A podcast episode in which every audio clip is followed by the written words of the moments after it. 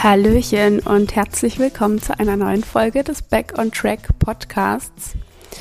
An der Stelle auch nochmal ein ganz kurzes Dankeschön für die Bewertungen bei Spotify. Ich habe es gesehen und ich freue mich sehr darüber, wer auch immer es war. Vielen Dank und hiermit auch gleich die Einladung an euch, das auch gern noch zu tun und eine Bewertung abzuschicken bei Spotify oder bei iTunes oder Apple Podcasts, besser gesagt. Oder wo auch immer man das alles noch so machen kann. Also ich würde mich sehr freuen, in dieser Form euer Feedback zu bekommen. Und da sind wir auch schon beim Thema. Was für eine Überleitung. es soll heute um das Thema Feedback gehen. Und zwar das Feedback oder die Kritik anderer Menschen richtig einzuschätzen. Beziehungsweise wie kannst du mit dem Feedback oder der Kritik von anderen umgehen?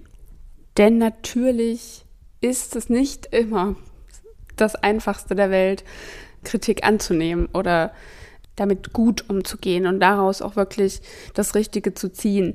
Denn natürlich schwingt immer so ein bisschen mit, okay, ich habe das jetzt nicht richtig gemacht oder ich habe das nicht, nicht wirklich gut gemacht, ich hätte das besser machen müssen, etc.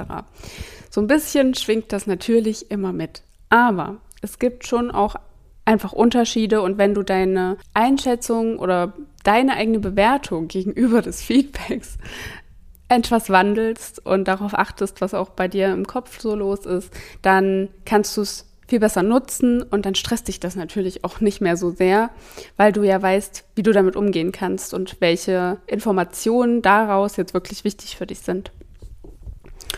Und ich würde sagen, wir fangen einfach mal an. Ich habe das Ganze für mich so in zwei Kategorien unterteilt, die ich jetzt nacheinander einfach mit euch so durchgehen möchte.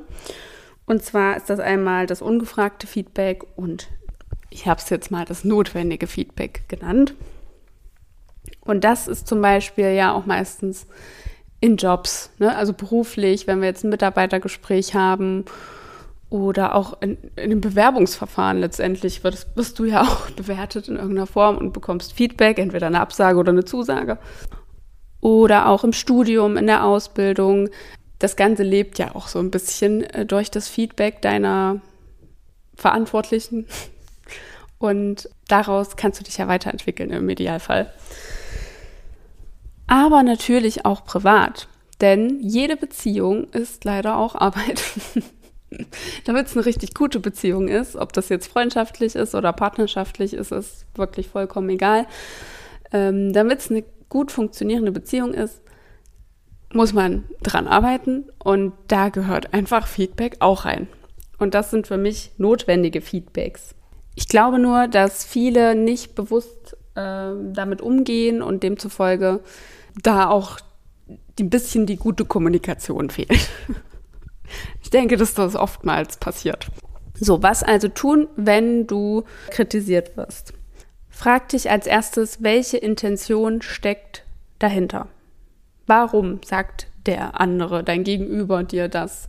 Also warum könnte er es dir sagen? Du kannst natürlich direkt nachfragen. Die Frage ist jetzt, inwieweit du das erstens machen möchtest und zweitens, wie ehrlich der andere dir darauf antworten kann. Viele machen das ja eher unbewusst und denken da vorher nicht über die eigene Intention nach. Ist ja jetzt auch gar nicht so schlimm. Ich wollte dir das nur noch mal an der Stelle betonen. Wenn es zum Beispiel jetzt im privaten Kontext ist und es geht um eine Beziehung, dann sind da natürlich meistens noch ein paar mehr Emotionen äh, dabei als jetzt in einem beruflichen Kontext.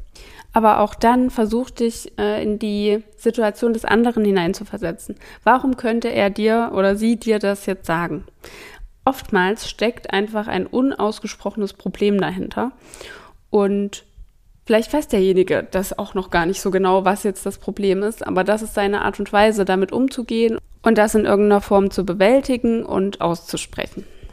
Wenn das passiert, dann mein Tipp an der Stelle, frag direkt, ist wirklich dein Problem, dass jetzt hier die zwei Socken auf dem Boden liegen? Oder dass ich mir wieder drei neue Bücher gekauft habe? Oder dass äh, der Geschirrspüler noch nicht an ist?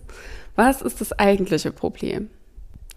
Und versuch da wirklich daran zu denken, dass es ja um eure Beziehung geht und darum, die Beziehung zu pflegen und daran zu arbeiten und gegebenenfalls auch zu retten, je nachdem, wie der Stand der Dinge so ist. Ähm, aber dass das sozusagen keine böswillige Kritik sein muss, sondern eher darauf abzielt, dass hier was geklärt wird und dass es danach wieder besser wird dass es wieder weiter funktionieren kann und dass äh, vielleicht nicht jeder gut, äh, wie gesagt, damit umgehen kann, das gut kommunizieren kann, aber die Intention dahinter ist meistens, die Beziehung wieder zu verbessern. Und wenn wir das im Hinterkopf behalten, dann schaffen wir es auch eher, nicht direkt an die Decke zu gehen, nur weil eben an uns rumgenörgelt wird in dem Sinne. Oder weil wir eben wieder dieses dieses Feedback bekommen haben, dass wir doch den Geschirrspüler wieder nicht eingeräumt haben oder was auch immer. Also da kannst du ja wirklich jedes Beispiel einsetzen, was du möchtest. Sind ja meistens dann solche alltäglichen Situationen, die sich irgendwie aufbauschen, äh, weil sie nicht ausgesprochen werden und dann sind äh, Partner oder Freunde voneinander genervt und dann bauscht sich das weiter auf und dann irgendwann explodiert es wegen irgendeiner Kleinigkeit. Das ist ja das, so der übliche Ablauf für, für solche Geschichten. Deswegen, ja, genau. Frag direkt, welches Problem hast du jetzt eigentlich genau? Geht es wirklich um diese Socke?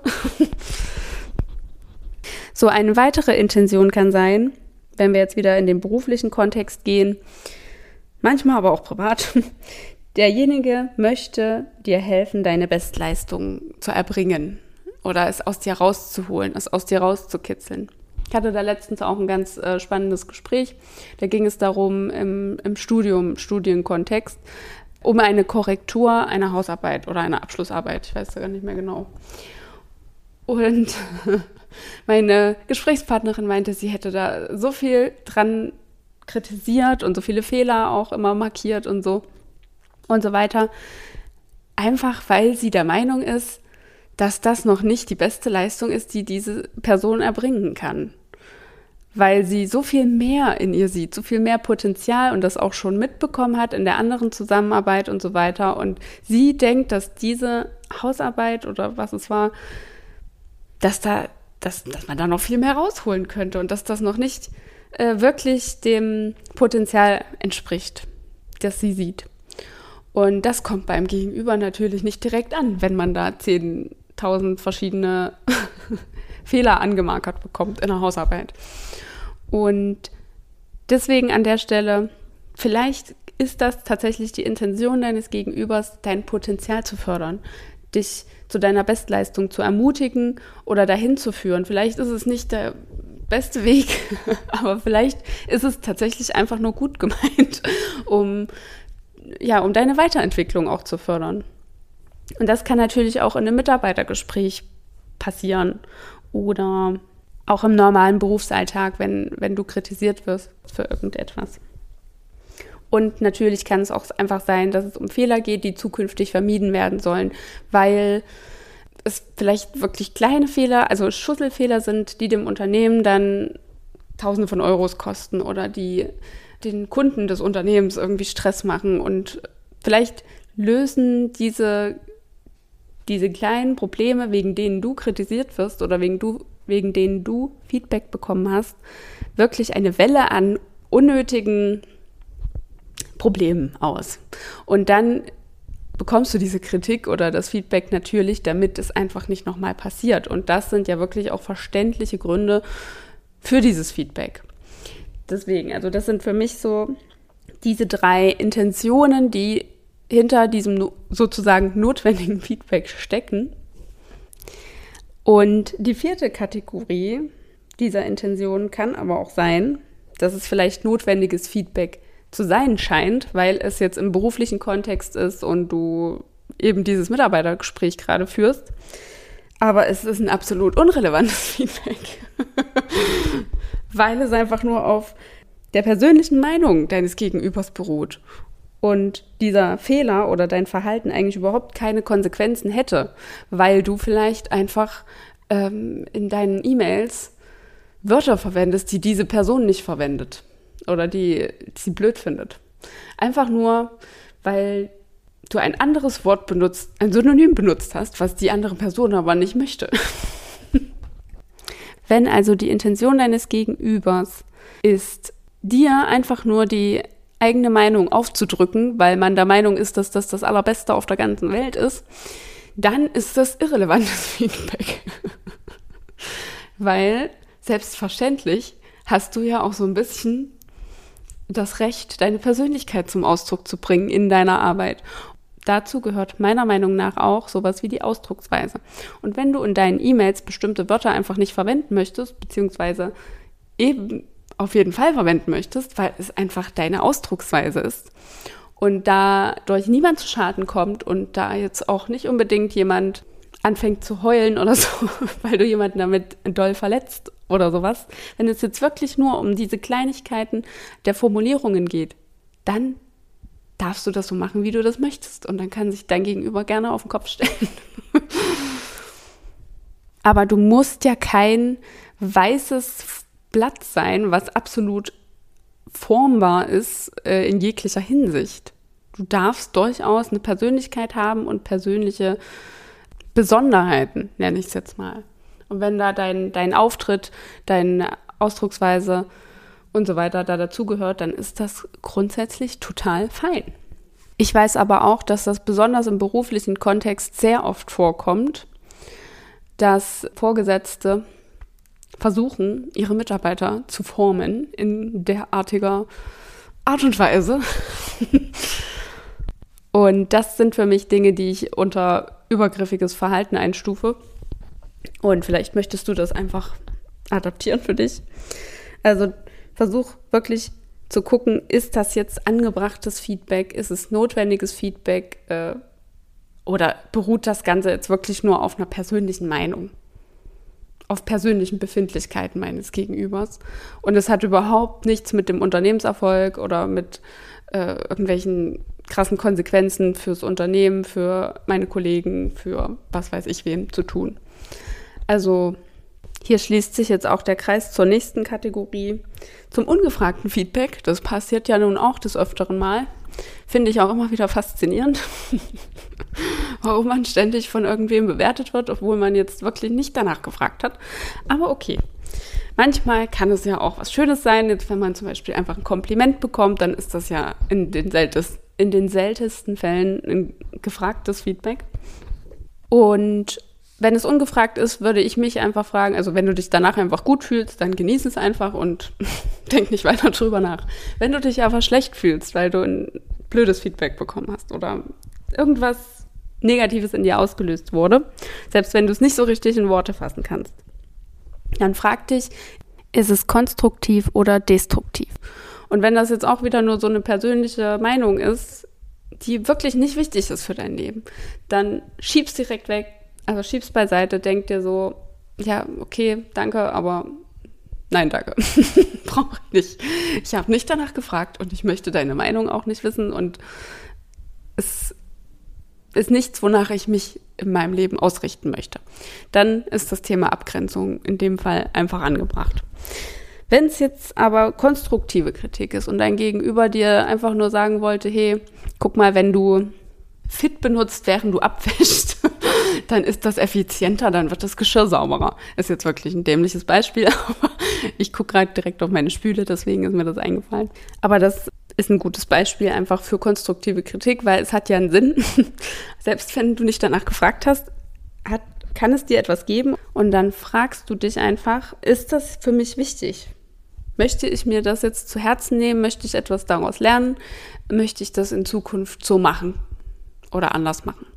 Möchte ich dieses Feedback in mein Leben einfließen lassen. Und manchmal sind ja auch gute Tipps dabei. Und dann hast du einfach nur einen guten Tipp bekommen. Und dann, dann geht es jetzt wieder auch ein bisschen um das Thema Selbstkritik. Und das äh, ist jetzt so das Ende vom Lied von jeglicher, von jeglicher Kritik und jeglichem Feedback, das du bekommst. Wie bewertest du dich denn selbst hinsichtlich des Feedbacks? Denn oftmals tut es natürlich besonders weh, wenn eigene Unsicherheiten genau getroffen werden.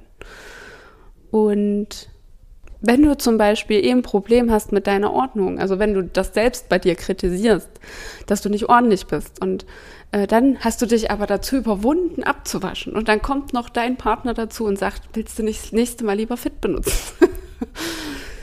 dann ist das natürlich ein wunderbarer Nährboden für einen Streit.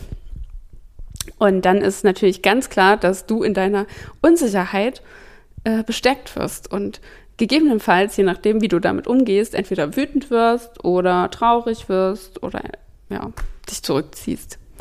Je nachdem, was da so deine Bewältigungsstrategie ist. Und wenn das der Fall ist, dann ist dein, dein eigentlicher Ansatzpunkt eher dein, dein Selbstwertgefühl, die Selbstwertschätzung, Selbstbewusstsein, diese ganzen Themen. Das ist natürlich wieder eher so ein langfristiger Prozess, aber was du in diesen akuten Momenten tun kannst, ist für dich zu versuchen, immer mehr einen kleinen Stopp in deinem Kopf einzubauen. Wenn du merkst, oder wenn diese Situation gerade passiert und du merkst, du kochst innerlich hoch, einfach nur weil dein Partner gesagt hat, du sollst Fit benutzen. Ich, also, naja, ich finde das Beispiel funktioniert gerade gut. Versuch tief durchzuatmen, innerlichen Stopp, Stopp einzufügen. Sag deinem Partner, du, ich brauche jetzt mal kurz hier zwei Minuten für mich. Selbst wenn er das da noch nicht versteht. Geh einfach aus dem Raum ähm, in eine ruhige Ecke für dich, wo du wirklich in Ruhe nochmal runterfahren kannst, nochmal ein bisschen durchatmen kannst, das vielleicht in deinem Kopf nochmal sortieren kannst, okay, was ist hier gerade eigentlich abgelaufen? Es geht doch nicht nur ums Fit. Und dann kannst du sozusagen, naja, dafür sorgen, dass diese Mini-Situation, die es ja eigentlich ist, nicht explodiert. Weil grundsätzlich ist da in dem Moment nicht dein Partner schuld, weil er dir dieses Feedback gegeben hat, sondern deine Selbstkritik, weil du dich dafür verurteilst, dass du nicht ordentlich genug bist. So. Und dann, wie gesagt, sind die Themen eher so Selbstannahme, Selbstwertschätzung und so weiter. Dadurch kannst du natürlich auch langfristig gesehen deine Beziehungen und die Kommunikation verbessern. Aber darum geht es heute nicht. Heute wollte ich wirklich nur über das Thema Feedback sprechen und wie du damit umgehen kannst. Und ähm, ich hoffe, meine Kategorisierung hat dir ein bisschen dabei geholfen.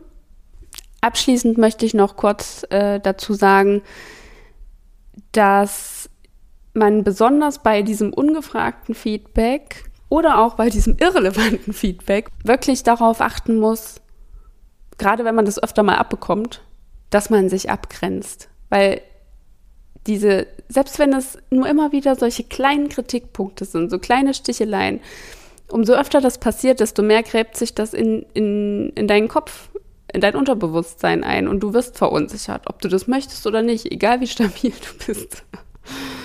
Umso öfter du das hörst, desto mehr glaubst du irgendwie selbst auch dran. Und dann sitzt du am Ende vor deiner Formulierung, ob das jetzt ein Brief ist oder eine E-Mail oder was auch immer du formulieren musst, selbst wenn es total irrelevant ist. Und dann sitzt du da und vers vertraust dir selbst nicht mehr. Du vertraust deinen eigenen mh, Fähigkeit nicht mehr, dass du das schon so formulierst, wie du das normalerweise einfach formulieren würdest. Und versuchst all diese Kritikpunkte, die du da immer schon gehört hast, mit einfließen zu lassen. Was natürlich nicht funktionieren wird. Du versuchst ja den Erwartungen, die ein anderer hat, du versuchst den Erwartungen gerecht zu werden. Nur dass diese Erwartungen ja total, ich sag mal, unlogisch sind. Nur weil sie für den anderen logisch sind, heißt das nicht, dass sie auch für dich logisch sein können, weil das, was du machen würdest, das ist für dich logisch. Und dadurch bringst du alles in, in dir drin durcheinander und äh, was verunsichert, ganz automatisch. Deswegen bei diesem meiner Meinung nach wirklich übergriffigen Verhalten ist es ganz wichtig, das direkt zu checken und da eine gute Abgrenzung zu gehen und gegebenenfalls auch wirklich einfach mal zu sagen, hier bis dahin und nicht weiter das ist für mich kein logisches Feedback. Ich möchte, dass du in Zukunft darauf verzichtest, mir solche Dinge zu sagen. es ist unnötig. Ja. So, ich hoffe, das ist an der Stelle jetzt auch nochmal klar geworden. Und wie gesagt, ich würde mich freuen, wenn du eine Bewertung hinterlässt, wo auch immer du dir die Folge anhörst. Und dann verabschiede ich mich jetzt erstmal. Und bis nächste Woche.